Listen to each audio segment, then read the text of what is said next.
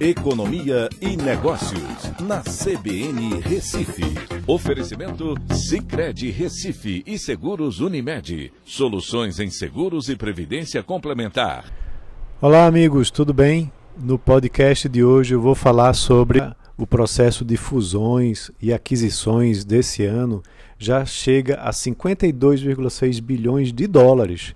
Né? Mesmo você tendo uma desvalorização da moeda, né? Comparado aí com o ano passado, a gente já tem uma sinalização de ano recorde, né? batendo o ano de 2017, né? que foi um ano quando tivemos 52,7 bilhões de dólares no ano como todo.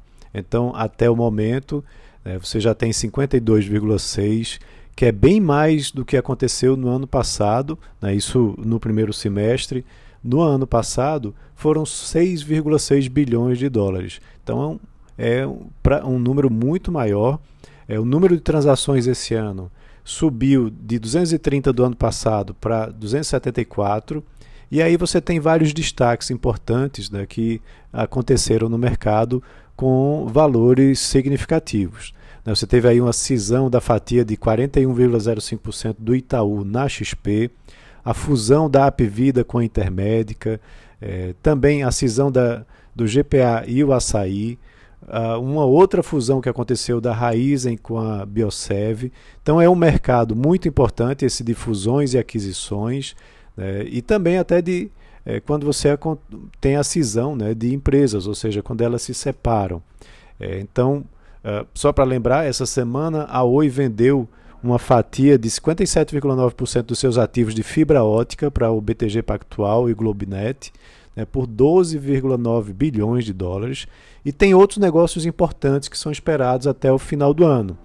Só para lembrar, tem ativos da Petrobras, como refinarias, gás petro, que devem entrar na lista. É, o Ultra também está em negociações avançadas com a Indorama para vender a Oxiteno. E a Odebrecht também deve se desfazer da sua fatia na Braskem até o final do ano. Tá? Então, esse mercado está bem aquecido, deve continuar assim até o final do ano, com setores como varejo, operações financeiras, tecnologia da informação e saúde, dentre aqueles que têm mais movimentação de mercado.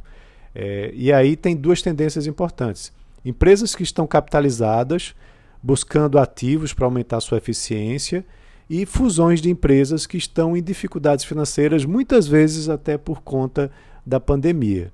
Tá? Então, vale a pena a gente estar acompanhando, entendendo melhor como as movimentações de mercado impactam a nossa economia.